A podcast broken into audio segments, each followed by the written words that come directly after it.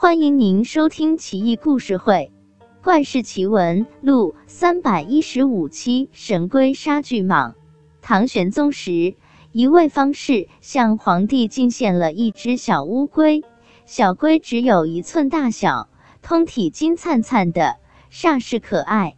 方士说：“这只小龟乃是神物，可以终生不吃东西。至于枕席之侧，可避毒蛇虫蚁。”唐玄宗很是喜爱，时时把玩不离左右。出巡时都要带在身边，晚上睡觉就把小龟放在枕边金箱内，陪他一起安睡。唐玄宗身边有个小太监，极受宠爱，但因亲属犯罪株连到他，按律当流放岭南烟瘴之地。唐玄宗不愿徇私情饶恕他。但又担心小太监在南方遭难，就把小龟送给他，说道：“岭南荒僻，据说多有毒蛇巨蟒出没，你触犯律条，朕也不能徇私枉法。这只神龟你带在身边吧，或许真如方士所说，可避毒蛇虫蚁，没准能救你一命呢。你且去吧，争取早日归来。”小太监双手捧着小龟，感动的大哭，再三磕头泣别。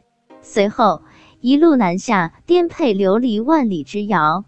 小太监怀揣神龟，寸步不离身，就这样来到了象郡的一个小县。抵达县城外的驿馆，小太监几近绝望：这哪里是什么驿馆，简直是牛棚！不但条件恶劣。而且连个人影都看不到，举目四望都是起伏的群山和遮天蔽日的原始森林，豺狼虎豹成群，烟粒瘴气弥漫。小太监叫嚷了半天，也没一个人出来迎接，不禁急了：太不拿人当腕儿了！我虽是流放，可也曾是皇帝亲随，到此边荒之地受几年苦。将来返回长安，还不是照样飞黄腾达？这里的人好不小事，咱们走着瞧吧。骂归骂，小太监也很是无奈。眼看天色已晚，也只能在此处将就了。他铺好草垫子，全当床铺，拿出干粮，胡乱吃了几口，四处寻找油灯蜡烛，却寻不到，不禁欲哭无泪。他把怀里的小龟拿出来，放在台阶上。小龟探出头，很同情的看了看他，就开始抬头望天了。当天夜里，皓月当空，亮如白昼。小太监睡不着，坐在草垫子上发呆。忽听远处风雨声骤起，起身远眺，见一团黑云从天边渐渐逼来。黑云深处闪电霹雳，月亮眼看就要被吞没。一阵凉风袭来，小太监瑟缩着裹紧被子，有一种不祥之感涌上心头。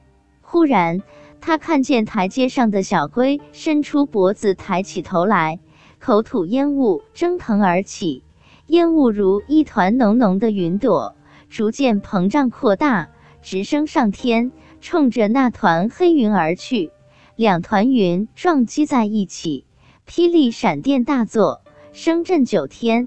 渐渐的，烟消云散，一轮圆月重现当空，四下静谧祥和。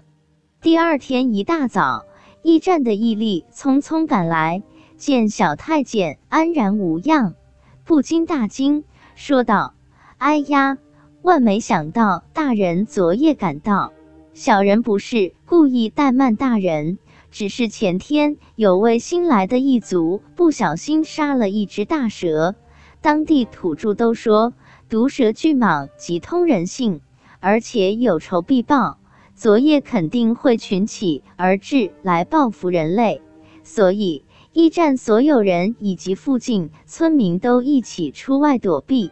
我身负皇命，不敢远离。就睡在附近一个山洞内。夜半时分，听到风雨大作，电闪雷鸣，就知道要出大事。没想到大人竟然安然无恙，真是神灵护佑。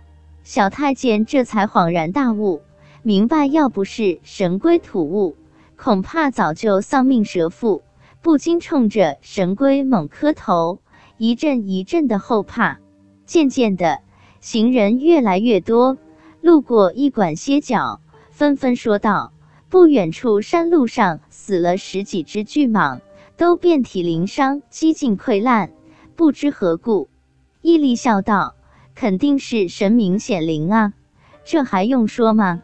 唯独小太监知道怎么回事，但担心有人抢他的神龟，就缄口不说。几年后，小太监历尽艰险，终于返回长安城，将神龟还给唐玄宗，嚎啕大哭道：“要不是神龟护佑，小人早化为脓血了。陛下先见之明。”将神龟交给小人，不但救了我的小命，还使一方百姓免遭巨蟒之害。